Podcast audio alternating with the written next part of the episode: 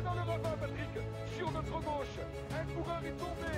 Un coureur est tombé, il s'agit d'un coureur. Attendez, je vais regarder descendre de ma moto. je, Oui, je vais attendre. Je regarde si Alex Zoule avec l'attaque d'Anti-Schleck là, c'est Nibali le premier à sauter dans sa roue, Franck Schleck est juste derrière, et Alberto Contador qui vient de partir, Lance Armstrong est lâché, Lance Armstrong est lâché. Dans les milieux cyclistes, alors que tout le monde le fait. Bonsoir à tous et bienvenue pour cette nouvelle émission des commissaires de course, une émission encore chargée ce soir puisque vous le savez tous, l'actualité est plutôt assez dense en ce moment. Donc pour m'accompagner et débriefer les courses de la semaine, j'ai tout d'abord Daniel. Salut Charles, salut, salut tout le monde. Théo. Bonsoir à tous. Et Grégory, salut Greg. Salut tout le monde. Alors messieurs, on, l'a dit, l'actu est assez chargée. Je vous propose de, commencer euh, par Milan-San Remo qui s'est disputé hier et a vu la, victoire de Wout van Aert avec une question un peu provocatrice euh, qu'on avait déjà posée l'an passé. Milan-San Remo, donc 280 bornes un peu chiantes et 20 minutes d'apnée comme d'habitude, non Théo? Ouais, bah, je, effectivement, euh, c'est génial en plus d'avoir une course en même temps que Milan-San Remo parce qu'on peut, là il y avait le Tour de Pologne, on peut regarder une autre course pendant. Euh, effectivement, c'est très, c'est très long. Bon, le, parcours a un peu changé. J'ai l'impression qu'ils étaient un peu moins longtemps en bord de mer. Euh, mais les 20 derniers kilomètres restent tout, aussi passionnants et c'est vraiment une des courses qui récompense le plus la personne qui sait bien regarder dans un peloton et c'est vraiment amusant d'essayer de voir à tel mec est bien placé, tel mec recule, tel mec est en train de bouffer du vent. Et c'est ça un peu, enfin c'est ça qui fait le charme de la course. Ça a toujours été comme ça. Et tant qu'elle fera 300 km, ce sera, ce sera toujours comme ça. Et c'est bien d'avoir une course dans l'année qui se court euh, de cette manière. Et je trouve que dans le contexte global dans lequel on est, c'était plutôt une bonne édition, quoi, une belle édition. C'est ton avis aussi, Daniel? Tu as pris du plaisir à regarder cette euh, édition de Milan-San Remo? Carrément. Milan-San Remo, c'est une course que, que, que, j'affectionne tous les ans. Euh, cette année, bah, comme disait Théo, dans le contexte c'est encore une fois quand même euh, le, premier monument de la saison. Bon, c'est vrai qu'il y a eu deux, trois courses de préparation avant, mais là, c'était vraiment la, première grosse course. Donc, euh, se met quand même un peu dans l'ambiance et il y a un peu d'enjeu, donc c'est sympa. Euh, bon, j'avoue que j'ai pas pu regarder les 7 ou les 8 heures de course en entier. J'ai regardé plutôt la dernière heure. En tout cas, non, c'est toujours passionnant à suivre, je trouve. Alors moi, je sais pas ce que tu en penses, Greg, mais j'ai trouvé qu'il y avait eu moins d'attaques, enfin en tout cas des attaques moins tranchantes dans, le Poggio. Est-ce que tu penses, Grégory, que c'est aussi lié au fait qu'on soit en début de saison et que les mecs ont peut-être pas encore le peps pour sortir vraiment très fort comme on avait vu le, comme on l'a pu le voir par le passé? Possibilité. Après, c'est vrai que ça représentait une, bah, avec le contexte actuel, ça représentait une course de reprise pour pas mal de monde. Donc, euh, il fallait euh, voir où en était la forme, plus ou moins. Et puis, euh, il y, a, aussi un autre, un autre élément par rapport aux éditions précédentes, c'était la chaleur quand même. Ça avait rien à voir avec, avec ce qu'on retrouve habituellement sur, sur Milan-San Remo. Donc, moins d'attaques, même y compris dans, dans le final, il n'y a pas eu forcément autant de volontaires que ces dernières années, même si certains ont, même si certains ont essayé de, d'anticiper euh, l'arrivée, mais euh, c'est vrai qu'il y a eu moins d'attaques, ça c'est certain. Il y avait aussi des équipes réduites euh, sur, sur 300 km, peut-être que ça peut, ça peut aussi jouer, ça fait un coureur, peut-être franc-tireur en moins, s'il y a quatre ou cinq équipiers au service du leader, il y a, un gars qui peut manquer, mais après, moi, je n'ai pas trouvé qu'il y avait beaucoup, beaucoup moins d'attaques que, que l'an dernier. En fait, c'est surtout au niveau des, des, leaders, euh, bah, il y a eu une attaque et elle a suffi parce que le mec, enfin, Philippe, en l'occurrence, était plus fort que tout le monde. Et du coup, tout le monde a essayé de le suivre et il n'y a pas eu de moment où ça a temporisé après, après, après son attaque à lui. Et il a attaqué au moment, je sais plus exactement, un peu après le moment le plus dur, je crois, euh, au, niveau des serres. Euh... Oui, je suis d'accord avec toi. J'ai l'impression que depuis deux, trois ou quatre ans, les, leaders savent exactement à quel endroit attaquer. Je, ne suis pas sûr que ce soit exactement au même endroit qu'ils attaquent à chaque fois, mais c'est à l'approche du sommet sur les, les premiers hectomètres ou même les premiers kilomètres, on voit plutôt quelques secondes couteaux qui tentent leur chance. Et puis, euh, les leaders attendent vraiment d'arriver. Bon, ne sait pas exactement la distance, c'est peut-être 500 mètres ou 1 km de, du sommet. Et là, ils y vont tous. Bon, et du coup, euh, en une fois, les, les, deux, trois plus forts étaient devant et tous les autres, euh, ils ne pouvaient pas y aller, je pense. L'idée. bah, depuis, ouais, depuis trois ans, à part Nibali qui était parti plus tôt, euh, à chaque fois, euh, le, mec qui gagne, il est parti à cet endroit-là. Enfin, que ce soit en, 2017, je crois que c'est Sagan qui attaque, et euh, derrière, il y a Kvetko et, et Alaphilippe. et l'an dernier, Alaphilippe à la Philippe. Enfin, il y, a eu, un plus gros groupe, mais je pense qu'ils étaient partis aussi ici à, cet endroit. Bon, ils s'étaient un peu regroupés dans la descente, mais c'est vraiment le moment attendu et ça va être intéressant de voir justement dans les années à venir est-ce que ben, certains mecs euh, qui se savent sur euh, un effort de 3 minutes un peu moins fort tenter comme Nibali de partir d'un peu plus loin des, des, un peu plus longs. Quoi. Par exemple, Remco et Evenepoel. Alors, moi, il y a une question que je me pose par rapport à, Milan-San Remo, mais aussi par rapport à ce qu'on a vu lors des Stradés la semaine dernière. Et je voulais vous la poser. Du coup, c'est pas ce duel entre guillemets entre les deux cyclocrossman, Wood van Aert et, euh, et Mathieu Van Der Poel. Est-ce qu'au final, on s'aperçoit pas que Wood van Aert est peut-être plus complet que Van Der Poel, qu'il a un registre plus large et que du coup, il a plus de chances de briller sur la route, alors que finalement, en cyclo, on s'aperçoit que c'est l'inverse, où Van Der Poel l'écœurait complètement à, chaque compétition? Euh, Greg, tu veux, tu veux réagir bah, je vais pas forcément enterrer Mathieu Van Der Poel tout de suite. C'est vrai que là, pour l'instant, il, il apparaît pas forcément euh, aussi étincelant que ce qu'il a montré euh, l'année dernière. Et à l'inverse, euh, Wout Van Aert, lui, bah, c'est l'homme en forme du moment, comme j'en avais parlé la dernière fois. Il est, bah, il est assez irrésistible, il connaît bien son registre. Donc après, euh, à, voir, à voir si Mathieu Van Der Poel arrive à élever le niveau et, à inverser la tendance. Mais en tout cas, euh, en tout cas on, a, bien vu que, que Van Aert arrivait bien à, faire exactement, euh, enfin à, être exactement là où il souhaitait sur ce Milan-San Remo et, remporter la victoire en connaissant ses capacités. Un Van Der Poel d'ailleurs très déçu parce que c'est rigolo. Hier, il y a des groupes WhatsApp maintenant pour être rentré un peu dans les détails, euh, à cause du Covid, puisque les médias ne peuvent pas vraiment se rendre sur les courses, et l'attaché de presse d'Alpecin Phoenix a envoyé un message pour dire que Van Der Poel était un petit peu trop déçu et que du coup, il préférait pas donner de réaction après l'arrivée. Donc, je pense que peut-être. Mais euh, ouais, clairement, il apparaissait plafonné quand il y a eu, quand il y a eu l'attaque Philippe, on l'a vu. Mmh, c'est vrai, clairement. Mais comme dans l'Estradé, on voit que finalement, à un moment, il a complètement coincé. Vas-y, Daniel, excuse-moi, je t'écoute. Il peut avoir deux lectures aussi pour Van Der Poel, parce qu'effectivement, la, la, première lecture, c'est qu'il est un peu. En, bon, il n'est pas au top, donc il coince un peu, il est un peu en difficulté. Bon, c'est tout à fait possible. Après, sur l'Estradé, je crois qu'il a crevé. Après, il a fait des gros efforts pour revenir. C'était en plein soleil. Il a, il a explosé, peut-être un peu comme euh, lors du championnat du monde. Là, pareil, Milan, San Remo, c'était en plein soleil. Bon, c'est vrai que dans le Poggio, il n'a peut-être pas pu suivre. Après, dans le final, il s'est peut-être fait enfermer, ce qui fait que sinon, il aurait pu faire un top 5. Là, il fait quoi vers la 15e place. Donc, euh, ça noircit un peu le bilan. Donc, c'est difficile de savoir vraiment s'il est à la peine ou s'il y a peut-être juste euh, sur les deux courses euh, qui ont eu lieu, si c'est deux concours de circonstances qui ont fait qu'il n'a pas pu s'en sortir comme il le voulait.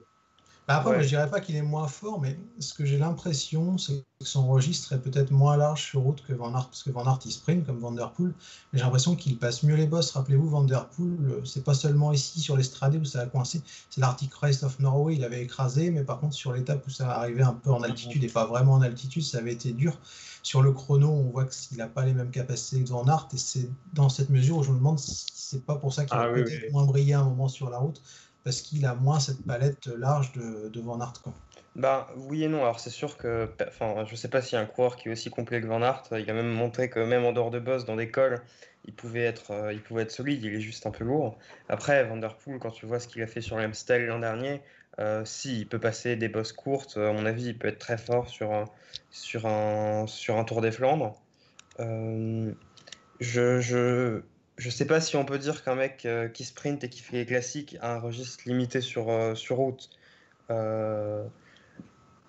Ah, Après, oui, c'est moins large. Moins large, non, oui, effectivement, c'est moins large. C'est vrai que Van Aert, il a il a l'air plus à l'aise dans l'école, mais en même temps, il en fait plus, je dirais, et son équipe s'oriente aussi plus euh, dans ce domaine. Il fait les efforts, il fait, lui, il fait les efforts avec son équipe pour perdre du poids et être plus performant dans l'école. Et d'ailleurs, Van Aert, c'était intéressant parce qu'il a aussi livré une réaction, enfin son équipe a livré une réaction et, il disait qu'il s'interdisait rien par les grands tours en fait. Et une de ses phrases qui était marquante, c'était aussi je grimpe bien. Enfin, moi, je suis capable aussi, moi, pas de passer la haute montagne, mais de briller peut-être sur un Liège-Bastogne-Liège. Là, je, serais étonné, par contre, de voir un Vanderpool capable de, de s'imposer là-dessus. Quoi. Ouais.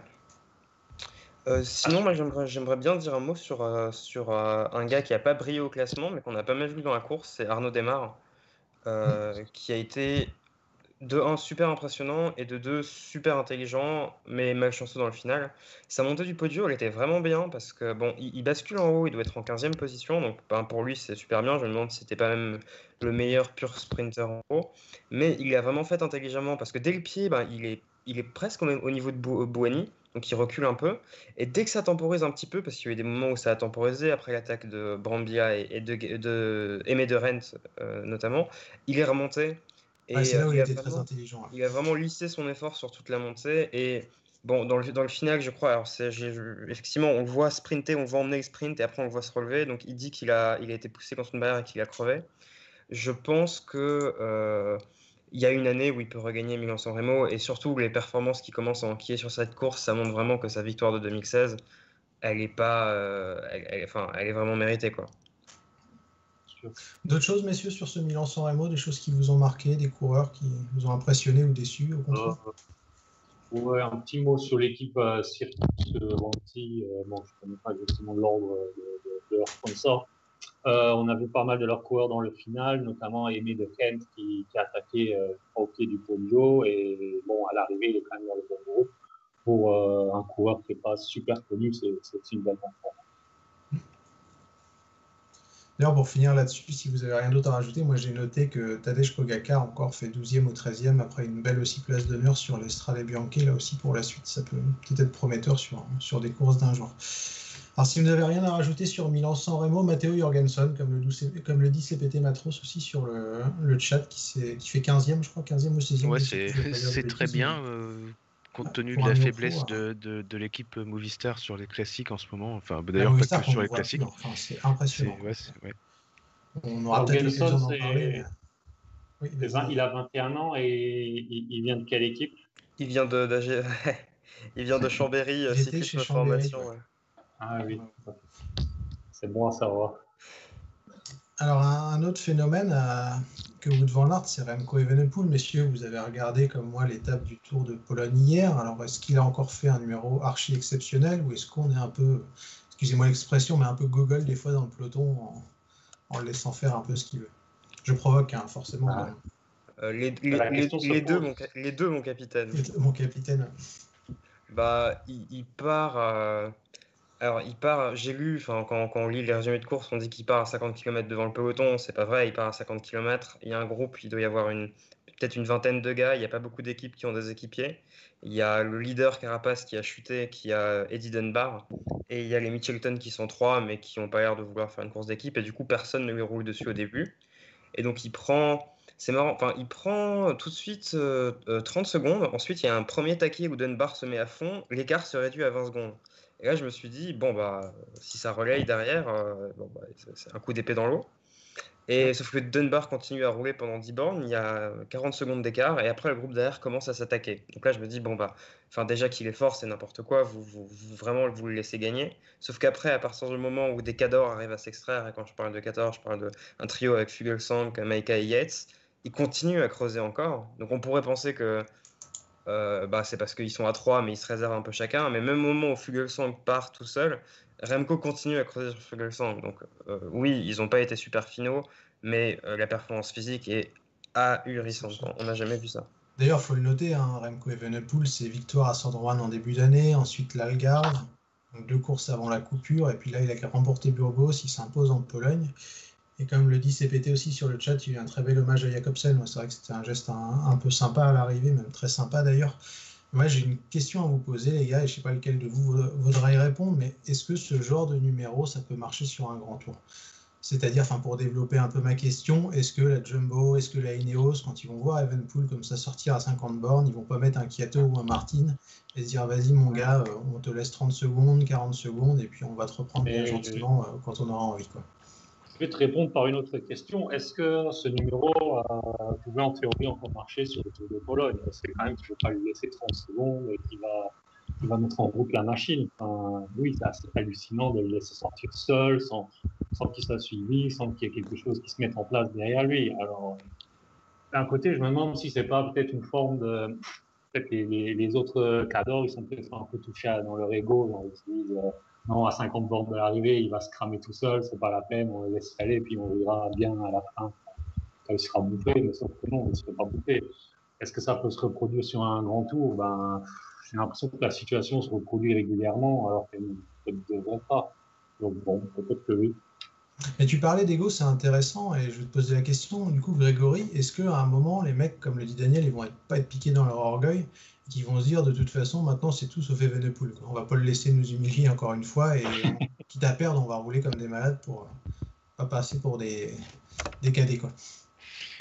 Moi, c'est un peu ça, un degré vachement moindre à une certaine époque. Euh, on a, on a connu le phénomène euh, Sagan et il, a fini par être euh, un peu l'ennemi d'une bonne partie du peloton et bah, c'était un peu la personne sur qui on allait rouler, le mec qu'on allait empêcher de, de, nuire. Donc, il faudra voir peut-être qu'avec Evenepoel, ça va, ça va faire un peu la, même chose, mais, mais bah, au vu de son niveau bah, peut-être que personne n'arrivera vraiment à le contrer, mais euh, quoi qu'il en soit, je demande vraiment à voir sur Grand Tour. Pour l'instant, je n'ai pas forcément d'avis là-dessus. Je, vois que sur une semaine, euh, ça ça pose aucun problème avec des plateaux pas forcément euh, pas forcément énorme et des équipes pas forcément très fournies, j'entends par là.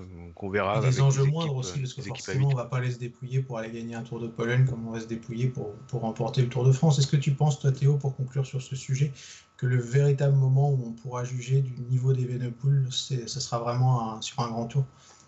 Bah, enfin, de son niveau, enfin, rien que, même s'il fait que ça dans toute sa carrière, c'est exceptionnel déjà. Hein. Ah oui, bien sûr. Euh, mais, euh, mais oui, mais enfin, pour répondre à ta question originale, sur un Tour de France, tu peux pas faire ça parce que tu as des équipiers qui sont à fond. Enfin, en tout cas, il, pourra, il partira jamais à 50 km d'une étape vallonnée s'il y a quatre mecs de jumbo derrière qui roulent à fond. Ça, par contre, je pense que c'est pas possible. Mais ça me fait un peu penser à la manière dont Carapaz a gagné son Giro l'an dernier. Il, prend 20 secondes dans un col, il mmh, descend, mmh. et ensuite personne ne se roule derrière. Si un jour, un, enchaînement avec un final d'étape assez strière, par exemple, si Remco arrive à s'isoler dans un, dans, un, dans, dans, dans, un scénario comme ça, il peut faire des dégâts monstrueux. Et c'est difficile de se dire que si il fait partie des meilleurs grimpeurs, et blablabla, il n'y a pas un moment dans un grand tour où il va réussir à plier la course. Et moi, je, honnêtement, depuis le début qu'il fait des trucs, on, trouve des on, trouve des raisons pour minimiser la performance. Moi, je, c'est vrai. C'est sûr qu'on doit voir sur trois semaines, on doit voir sur un Giro, mais moi, j'ai pas de doute. Son seul point faible pour l'instant, c'est son équipe sur un grand tour. C'est pas lui. Sur un grand tour, c'est vrai qu'on en parlait un peu entre nous, euh, ça va être un peu le problème. Et je vois un commentaire de Tatane. Franchement, comment on peut ne pas aimer Evenepoel? Il est génial avec ce panache. C'est vrai qu'on en a parlé la semaine dernière on s'est assez plaint des Valverde, etc., qui jouaient sur euh, une attaque à 50 mètres de la ligne, pour ne pas aussi parfois se réjouir, ou même se réjouir tout court de, voir un mec qui ose, quitte à tout perdre, qui prend vraiment des risques. Je trouve que c'est aussi vraiment intéressant à voir ce type de coureur. C'est peut-être aussi ça qui va faire du bien au vélo, au final, d'avoir des Van Aert, des Van Der Poel, des Alaphilippe, des Evenepoel qui sont capables de montrer que le vélo, ça peut être autre chose que chiant, et un train Jumbo ou un train Ineos qui, euh, qui nous ennuie fortement. D'ailleurs, pour euh, faire une transition parfaite, justement, je voulais vous lancer, les gars, par un, par un petit débat. Il y avait une troisième grande course cette semaine, enfin, grande course par le plateau qui, qui était présent, c'est le Tour de l'Ain, où on avait vraiment une énorme armada Jumbo-Visma, et quasiment la même du, côté du team Ineos, sans faire de conclusion hâtive, même si on sait que c'est un peu la spécialité des, fans de vélo. Est-ce que euh, la Jumbo a pas pris quand même un petit ascendant psychologique sur le, le team Ineos euh, pendant ce week-end de course? Euh, ascendant psychologique, c'est possible, puisqu'ils les ont, je pense, un peu écrabouillés, restons modestes. Mais euh, après, c'est le tour de l'un, et je pense que les Jumbo sont vraiment venus pour, pour se tester, pour, pour essayer de mettre en route leur train, pour prendre des, des, leurs marques, etc., puisqu'ils n'ont quand même pas l'habitude de maîtriser les étapes de montagne, surtout avec cet effectif-là. Euh, Ineos, ils ne sont pas tout à fait dans la même optique. Euh, il leur manquait un ou deux coureurs, en tout cas Sivakov, qui devrait être un coureur très précieux. Et bon, Froome était là, mais sans être vraiment là, donc on ne sait pas. Euh, est-ce que pour autant il y a des conclusions définitives à tirer pour le Tour de France? Je ne pense pas. est-ce qu'il peut y avoir un petit ascendant psychologique? Oui, éventuellement. Que c'est vrai, Grégory, qu'au final, la Jumbo, c'était quasiment l'équipe du tour. Alors que, comme l'a dit Daniel, chez Ineos, bon, Thomas était en reprise, on a vu que c'était encore très très juste. Euh, Kwiatkowski n'était pas là, alors qu'il sera forcément là. J'imagine qu'on retrouvera un Van Barle qui est aussi assez impressionnant quand il s'y met. Sivakov était très très fort sur la route d'Occitanie. Est-ce que c'est ça aussi qui biaise un peu ce, rapport de force de ne pas avoir euh, une Ineos en mode 5 euh, étoiles? Il y a un peu de ça, oui. Jumbo Visma avait l'équipe plus ou moins type pour le tour, en tout cas au niveau de la montagne. Et d'un autre côté, Ineos, ben, bah, il manquait du monde et, ceux qui étaient là n'étaient pas forcément euh, au, niveau, au niveau connu. Quoi. Donc euh, c'est, c'est vrai que du coup, ils ont eu l'air d'être vraiment beaucoup moins forts que, que Jumbo Visma, dans laquelle on a, on a retrouvé un Tom Dumoulin qui est monté en puissance euh, sur la, au fil des jours. Et, et ça, ça, a contrasté justement avec Thomas qui, qui avait pas l'air si mal que ça et qui finalement aujourd'hui était vraiment pas terrible du tout. Et Froome qui a, bah, qui a passé ses relais, mais qui n'a pas forcément lâché grand monde à chaque fois qu'il a roulé. C'est ça qui nous a tous marqué parce qu'on discutait un peu de la course cet après-midi et Théo, je vais en profiter pour te relancer. Enfin, moi personnellement, ça m'a fait un peu de peine de voir Chris Froome qui est incapable de lâcher au train des, des coureurs, enfin un groupe de, 10-15 coureurs. On a vu que Molema, avant son relais, était en grande difficulté. Et au final, quand Froome relais Castroviro, qui lui était assez costaud, on voit qu'il revient et qu'au final, il fait mal à personne, à part à lui-même. On, a rarement vu, enfin, je ne sais pas si vous serez d'accord avec moi, mais moi je trouve qu'on a vraiment rarement vu un Chris Froome si grimaçant comme ça, si près d'une grande échéance. Non, mais quand, là, quand Froome prenait le relais, c'est le moment où, où, les mecs descendaient. Alors, je ne sais pas si Molema était en difficulté ou s'il allait chercher des bidons, en fait. Euh, et Bennett a fait la même chose. Bennett est allé chercher des bidons euh, quand Froome roulait. Euh, et c'était, enfin, c'était justement deux choses sur ça. C'était vraiment pathétique parce que Castroviro a commencé à rouler. Donc moi je me suis, enfin Castroviro c'était le meilleur mec de d'Ineos sur l'étape d'hier. Et il y avait encore Chris Froome derrière lui. Donc je me suis dit bon bah il doit être, il doit être en forme. Castroviro s'est vite arrêté et Froome a pris le relais et ça a juste fait une sorte de, de pause pendant. il a roulé quand même pas mal de temps, 3-4 hein, km peut-être. Et euh, en fait, la seule personne. Qui que ce soit, ouais, la seule personne qui l'a éliminé, c'est lui-même. Bah au bout d'un au bout d'un moment. Mais c'est aussi plus globalement toute la, stratégie en fait d'Ineos qui faisait un peu, bah, un peu pitié en fait. Enfin, ils se sont fait massacrer sur l'étape de samedi, mais vraiment massacrer. Et du coup, aujourd'hui, ils ont pris la chose en main et euh, c'est parti. C'était, bah, c'est comme d'habitude le petit train-train Sky. Sauf que bah, euh, quand le dernier équipier s'est relevé, bah, il y avait encore il y avait non seulement les Jumbo, mais il restait euh, Guillaume Martin, euh, bon, avait pété, je crois, euh, Richie Porte, Quintana, enfin, c'est clairement plus. il suffit de penser à ce qu'on voyait sur le. Bon, on n'est pas encore autour. Peut-être qu'ils auront le temps de, refaire les niveaux. Mais quand on pense à l'étape de, de la Pierre Saint-Martin, par exemple, ou des trucs comme ça, ben oui, bah, c'est toujours des mecs qui roulent en train en montagne, mais clairement, il y a plus, ça n'a plus le même effet. Quoi. On a beaucoup parlé, euh, je vais te relancer Daniel, du coup, du regretté Nicolas Portal qui a décédé en, début d'année. Mais est-ce qu'au final, parce que certains avaient peut-être tendance à, pas à rire, mais à moquer un peu l'importance de, ce directeur sportif au sein du team Ineos, mais est-ce qu'on ne voit pas, depuis qu'il est plus là, quelques petits déraillements dans cette machine, des, espèces de trucs tactiques, comme vous l'avez dit, hein, où Castroviro roule alors que Bernal est, est, derrière et ça fait une cassure Est-ce que c'est pas la première fois, au final, Daniel, pour toi, qu'on voit ces petits couacs euh, dans une machine qui était jusqu'à présent, depuis quasiment 10 ans, parfaitement huilée. Oui, oui, c'est vrai qu'on voit apparaître des petites fissures. Après, c'est difficile d'attribuer tout ça à la disparition de, Nicolas Portal, puisque euh, l'émergence de Bernal fait qu'il y a un trop plein de leaders chez Ineos. Euh, Bernal n'a pas forcément besoin du même train que Froome ou Eric Thomas. Euh, etc. Donc il y a aussi une espèce de fin de cycle ou de changement de cycle. Mais c'est clair que pendant ce, Tour de France qui arrive, euh, on, va voir vraiment euh, ce qu'il en est. Et bon, je pense qu'effectivement, du côté de Ineos, il pourrait y avoir quelques, quelques loupés, ce, à quoi ils ne sont pas du tout habitués depuis, depuis de longues années. Parce qu'avec Portal, c'était toujours net et carré. Euh, après, comme leur euh, challenger principal semble être euh, la Jumbo pour l'instant, suite à ce tour de l'un, du côté de Jumbo, c'est pas non plus irréprochable au niveau du directeur sportif. Ah oui, il y a quelques petits ce genre de situation. Euh, parce que la Vuelta, c'est compliqué. Même si les Giro avant, c'était déjà compliqué. Donc, euh, c'est pas non plus, pas non plus euh, une garantie à toute épreuve de ce côté-là. Donc, euh, ça peut aussi ouvrir des, opportunités peut-être pour Oui, puis on, voit que Steven Kreuzberg, c'est compliqué. quoi. S'il peut se planquer pour ne pas rouler pour les autres, c'est quand même assez pratique aussi assez souvent. Mais bah, chambrage à part, il y a aussi une question que je vois qui revient pas mal sur le chat et justement, je voulais vous la poser pour avoir votre avis à tous les trois. C'est est-ce que Chris Froome euh, ira au, Tour de France? Enfin, Question en deux parties. Tout d'abord, est-ce qu'il a le niveau pour faire partie du 8 idéal euh, du, d'Ineos pour aller au Tour?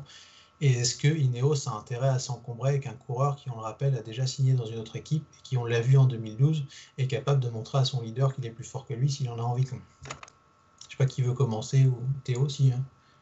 Bah, moi, je pense que. Enfin, alors, est-ce qu'il a le niveau? Est-ce qu'il peut avoir le niveau? Euh, Bon, clairement, là, pour l'instant, pas trop, vu les gens avec qui il a l'air d'être en concurrence. Après, c'est Chris Froome. Euh, il arrive à changer de forme pendant un grand tour, donc bon, il a encore trois semaines pour se préparer. Peut-être qu'il aura le niveau. Est-ce que c'est une bonne idée de l'emmener en tant qu'équipier? Bah, Pour moi, clairement, non. Euh, la, seule, la seule façon, enfin la seule bonne raison pour laquelle l'équipe euh, Ineos aurait, pourrait avoir envie de le ramener, c'est pour des raisons d'image et c'est pour lui rendre hommage parce qu'il a quand même, il a quand même gagné en tout 4 Tours de France, 4 hein. Tours de France, de 1 Giro et 2 et, Volta du coup, une, une, sur tapis vert. Euh, voilà. Et je pense que ça serait normal en fait de l'amener, ça serait respectueux, mais concrètement, connaissant l'équipe Ineos, je pense qu'il ne sera pas sur le tour.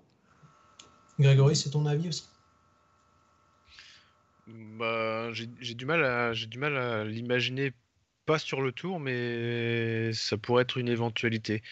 Mais après, c'est vrai que emmener Chris Froome dans un rôle d'équipier, lui qui a gagné euh, autant de Tours de France, ça peut être, euh, ça peut être assez particulier. Est-ce que, que Froome va se dévouer à 100%, sachant qu'il quitte l'équipe à la fin de la saison? Est-ce que est-ce bah, est qu'il va pas essayer de, la faire en dedans pour avoir d'autres objectifs euh, plus tard c'est, difficile à dire. Ou alors est-ce, est que vraiment il va se, sacrifier complètement au profit de la nouvelle génération et, bah, se faire quelques, quelques amis dans le public euh, à voir pour sa fin de carrière? Et toi Daniel, je suis partagé sur ce sujet. Tu... l'hypothèse c'est vrai que l'hypothèse de se passer de lui autour euh, est aussi raisonnable, mais je trouve ça un peu hallucinant, un quadruple vainqueur du tour. S'il pouvait gagner un cinquième tour, c'est quand même un événement historique, voire légendaire. Euh, c'est compliqué. S'il se révèle pas super fort, euh, qu'il n'est que le quatrième homme de l'équipe, par exemple, bon, de toute façon, est-ce qu'il y aura un problème Non, il sera le quatrième homme, et puis bon, il attirera un peu l'attention des médias, ça soulagera toujours Bernal. S'il se révèle être le plus fort, bah là, euh, il sera le plus fort. Donc, euh, encore une fois, est-ce que c'est vraiment un problème? Euh, Ineos, ils vont pas pleurer si Froome gagne à la place de, Bernal. Vous voyez ce que je veux dire donc, euh, Oui, bien sûr. Surtout que ça reste un sponsor britannique. Voilà, donc je sais pas. De toute façon, bon, c'est vrai qu'on peut se dire que c'est plus facile si on ne si on l'amène pas autour, mais bon, je trouve qu'il y a un ensemble d'éléments qui font que ça serait quand même surprenant. Alors pour finir sur ce tour de l'un, je vois la question qui est, aussi posée sur le chat. Et je vais mettre encore une fois à mal les, conclusions hâtives. Alors Nero Quintana était fini après le moment tout des challenges. Limite, il fallait qu'il prenne sa retraite. Est-ce que là, finalement, il ne se remet pas comme un, coureur euh, capable de, briller, hein, pas de remporter le Tour de France? Parce que de toute façon, je pense qu'il n'a pas l'équipe pour, mais euh, est-ce qu'il ne monte pas gentiment lui aussi en pression euh, pour en vue de la grande boucle? Déjà, je pense qu'il faut respecter Romain Hardy euh, et de deux, euh, bah, c'est compliqué, mais même ce début de saison, il est, il est très compliqué à lire en fait. Euh, pourquoi tu parles de Romain Hardy? Oh, parce qu'il il fera peut-être partie de l'équipe de l'équipe Arkeas pour, le tour. Je ne sais pas s'ils ont déjà fait une présélection, mais bon, ils ont quand même une équipe correcte. Bien sûr, pas une équipe pour gagner, mais une équipe correcte. Bah, il aura besoin de Barguil, un blague à part, si jamais il est en forme. Hein. Mais euh, et ça serait intéressant de les voir un peu jouer les deux en franc-tireur de, de, de, franc de, de, classement général, s'ils sont un peu largués ou non. Mais euh, oui, il était vraiment au Ventoux, il n'avait pas l'air euh, pas l'air au top. Là, clairement, il est très bon, il tient jusqu'au bout et il se fait larguer dans les dans les, dans les sprints pour arriver, mais on sait que c'est pas vraiment pas son truc. C'est pas son truc. Il a rien tenté non plus, il s'est contenté d'être là, donc c'est plutôt rassurant. Faudra voir, bah, faut voir au Dauphiné quoi. Oui, mais justement, tu permets une transition parfaite. Je vais te lancer, Grégory, je vais te redonner la main. C'est le Dauphiné. Est-ce que ça ne sera pas le vrai test grandeur nature où là, ce ne sera pas question de conclusion hâtive Ce sera la dernière grande échéance avant le tour. Tout le monde aura au moins une épreuve dans les jambes. Il y aura de la montagne à, foison. Est-ce que Grégory ne sera pas le premier vrai, vrai grand test euh, avant le tour? Premier et dernier d'ailleurs il y aura pas mal de, prétendants autour euh, sur le Dauphiné. Du coup, oui, ça va être euh, le moment de la confrontation avec un Dauphiné, Dauphiné bah, assez particulier, euh, amputé des étapes de, plaine et cette année pas de chrono non plus. Donc, du coup, on va être tout de suite dans le grand bain et ça va être l'occasion de, se tirer la bourre entre les, principaux prétendants. concernant, concernant Quintana, je n'ai pas forcément plus d'avis que ça. Bah, il ne m'a pas forcément impressionné euh, cette semaine. On sait, qu'il a été qu'il a été blessé, qu'il a été obligé d'arrêter d'arrêter l'entraînement. Donc on, verra. Il a l'air de monter en puissance, mais je suis pas sûr non plus qu'il soit au, top de, au top de sa forme sur le Tour de France, ou en tout cas que le top de sa forme soit suffisant pour faire un bon résultat. Alors Daniel, le, Dauphiné, on y vient justement, il y aura cinq étapes, cinq arrivées en altitude, donc la personne pourra se cacher. Je crois euh, ne pas me tromper en disant que tous les favoris, ou tous les candidats au top 10 pour le Tour de France seront au départ de l'épreuve. Est-ce que tu attends ça, toi, avec impatience Essayer de juger un peu le niveau de tout le monde à environ, ouais, ce sera à 15 jours du, départ de la grande boucle? Justement, est-ce que des gars comme Bernal, qui vient quand même d'enchaîner deux courses par étape, ou euh, Roglic qui vient quand même de, laisser sa carte de visite et d'impressionner tout le monde. Est-ce qu'ils ont vraiment besoin d'aller encore faire le Dauphiné ou est-ce que c'est pas un peu trop ou le risque de, par exemple se cramer ou même de chuter bêtement par exemple? Est-ce qu'ils n'ont pas peut-être intérêt à finalement se, se, désister au dernier moment en voyant qu'ils sont dans les bons temps de passage pour euh, le Tour de France? Euh, Je sais pas, mais c'est une hypothèse qui, qui semble aussi plausible. Donc peut-être qu'on aura quelques désistements dans les jours qui viennent. Bah, le problème, c'est que si tu fais ça, je sais pas ce que tu en penses, Théo, c'est que au final, tu ne vas pas courir d'ici le tour. Parce que si je ne me cours pas, il n'y aura pas d'épreuve par étape vraiment. Euh, enfin, entre là, maintenant, le Tour de l'Ain, il n'y a plus trop de courses par étape vallonnées euh, d'ici le départ de la Grande Boucle. Si je trouve, je dis une connerie, vous me corrigez sur le chat si, si je me trompe, mais il me semble que c'est le cas. Mais après aussi, le problème, alors moins pour Bernal qui semble quand même mais, mais même qui semble quand même être un, le leader vraiment affirmé de la formation Ineos, c'est que s'ils vont pas sur le Dauphiné et qu'ils sont pas leaders de l'équipe sur, sur le Dauphiné, un mec de leur équipe peut très bien gagner le Dauphiné et du coup tu te retrouves avec de nouveau des problèmes d'ego parce que chez Jumbo ils ont montré quand même une bonne discipline, euh, ils ont tous roulé pour Roglic. Euh, enfin, même, même Kreuzweg a roulé à un moment. En tout cas, Kreuzweg a pas. pas... Bah, si, il a attaqué pour ça. à un moment, il a failli rouler. Après, il a pensé à autre chose. Il s'est remis derrière. Laissez-le tranquille. Hein. Non, mais oui. Mais, euh, mais, mais c'est ça, ça le problème. Après, le, Dauphiné, euh, ça va. Enfin, on a rarement vu une course d'une semaine avec autant de mecs, euh, autant de mecs au taquet, quoi. Enfin, la liste des favoris, et, ah, je, sais pas chrono, si tu comme vous l'avez dit, Montagne, bah, tu peux lister un peu les favoris, Théo, vas-y, j'ai pas la start list sous les yeux. Bah, en fait, il y a les, quasiment les meilleurs coureurs de grand tour de chaque équipe. Euh, du côté français, on a Bardet Pinot, euh, Godu. On peut même maintenant parler de Guillaume Martin, qui a fait un très bon tour de l'un. Enfin, pas un très bon tour de l'un, une très bonne dernière étape. Euh, il avait chuté la veille, peut-être un coup de chaud. Il y aura la Philippe aussi, d'ailleurs. Il y aura la Philippe aussi. et on a, enfin bon, je vais faire un peu une liste à l'après-vert, mais il y aura Pogachar, euh, Bernal, euh, Froome Thomas, euh, tous les mecs de Jumbo, Mikel Landa, Miguel Angel Lopez. Lopez qu'on attendra aussi après des, convenus quand même sur les deux premières courses. Oui, D'autant qu'il sera tout seul cette fois, il n'y aura pas Vlasov pour assurer derrière. Il y a Pierre Roland effectivement qui vient d'écraser le Tour Savoie. Euh, et même chez des mecs un peu, un peu de second rideau, mais qu'on attendait il y a quelques années, il y aura Henrik Mas. Euh, vraiment, il y a, il y a, quasiment tout le plateau du Tour de France. Quoi. en tout cas, chez les leaders. c'est vrai que c'est assez impressionnant en termes de startistes. D'ailleurs, on, essaiera la semaine prochaine, on, vous le dit, on en profite puisqu'on arrive quasiment à la fin de l'émission. On essaiera d'être en live tous les soirs à partir de mercredi comme il y a vraiment de belles étapes et beaucoup de courses aussi à partir de mercredi la semaine prochaine, on essaiera de tenir jusqu'à dimanche. Je n'ai pas dit qu'on y arrive tous les soirs, mais euh, on essaiera parce qu'on pense que ça peut être vraiment sympa de vous proposer une émission euh, tous les soirs. Messieurs, pour euh, conclure cette émission, je vous propose un, petit pari. On va pas aller jusqu'au Lombardie, parce que c'est vrai que si vous le savez peut-être pas tous, mais il y a aussi le Tour de Lombardie samedi prochain. On aura l'occasion justement d'en parler à partir de mercredi. On va rester pour l'instant sur le Dauphiné, même si vous aurez l'occasion d'affiner vos paris euh, la semaine prochaine. Mais je vais vous demander votre podium euh, du Dauphiné et euh, qui, selon vous, va vraiment se craquer. Oh là. bah je, commence et je vais tenter de donner des noms un peu différents. Donc pas de Dineo, c'est pas de Jumbo. Je pense que Pogachar va avoir un très gros niveau. Euh, et je vois bien, alors je ne vais pas donner l'ordre, mais un, un podium Pogachar, euh, Bourman, euh, Landa. Je sais que ça a très peu de chances de réussir, mais pour voir un peu de diversité. Quoi. En tout cas, je pense que c'est trois mecs qui vont bien réussir. Et sinon, qui va se, qui va se croûter, qui va passer à côté? Je pense que Romain Bardet risque d'avoir un Dauphiné assez compliqué. il a été blessé, on le rappelle. il a été blessé, hein sur le Tour de l'An. Euh, le Mont Ventoux des champions. Je vais donner mon pari si vous voulez réfléchir un peu, les gars, ou à moins que tu veuilles y aller, Daniel. Si... Non, non, je voulais mettre Bardet, mais s'il est blessé, c'est pas une bonne idée. Je te laisse y aller. Alors moi, je vais être assez classique. Je pense, je vois bien un, podium euh, Roglic, Pogacar et, Bernal. Et en craquage, je, vois encore Miguel Angel Lopez euh, se louper. Moi, je vais pas être, euh, vais pas être super original. Euh, je vais pas être super original puisque moi aussi, euh, Pogacar, je le sens pas mal. Mais bah, Roglic, Bernal, je les, j'irais pas dire craquage, mais je les vois bien essayer de se neutraliser un peu pour à jouer à qui, à qui est le plus fort et du coup se faire piéger.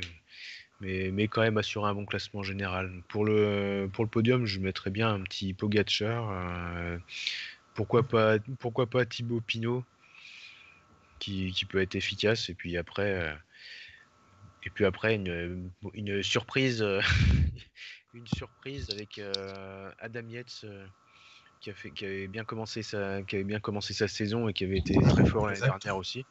Donc on, on sait jamais. Mais dans les craquages je vais pas dire Lopez pour, pour, pour changer on va dire mais je, vois, bien euh, à nouveau euh, Guerin Thomas être complètement euh, à la ramasse. avant de donner la parole à Daniel, je vois Max sur le chat qui nous dit c'est pas la peine d'aller jusqu'en Lombardie, on sait déjà que Nibali va gagner. C'est vrai que c'est une possibilité, effectivement. À toi, Daniel. oui, alors bon, du côté des noms que vous n'avez pas cités, moi je sens assez bien Landa quand même. Il avait l'air en forme en Burgos et il a dû progresser encore un poil. Euh, Bardet, je le trouvais pas mal à voir si sa blessure est vraiment grave. Je pense qu'il peut peut-être essayer d'avoir un podium quand même. bon, voilà. Euh, J'irai pas plus loin que ça. Du côté des déceptions à venir, bon, il y a les, il y a Dan Martin qui a vraiment pas l'air au top et toute l'équipe Movistar avec Henrik Mas, euh, Valverde, Solaire. Euh, je pense qu'ils vont pas réussir à inverser la tendance et que ça va rester dans le ventre du, du peloton tout ça. Et c'est moi ou personne ne parlait de Thibaut, enfin de, de, de Pinot Ouais, même sur le chat, je, regarde, hein, je vois beaucoup de, de Roglic, de Pogacar, de Bourman aussi, mais euh, je vois pas du tout de Thibaut Pinot. Comment on va finir là-dessus D'ailleurs, comment vous le voyez Thibaut Pinot? Parce que c'est vrai qu'il sort d'une belle route d'Occitanie. Comment vous le voyez évoluer, vous les gars, hein, la semaine prochaine? Moi, je le vois un peu comme l'an dernier. Pardon, vas-y. Je le vois un peu comme l'an dernier. Il sera en forme, il sera dans le rythme, mais il aura peut-être pas la patte euh, pour gagner, mais il sera pas largué, quoi. En rodage, de toute façon, il l'a dit, je crois. Il me semble avoir lu un papier où il disait que le but, c'était pas du tout d'être à 100% là et qu'il fallait monter gentiment en, pression.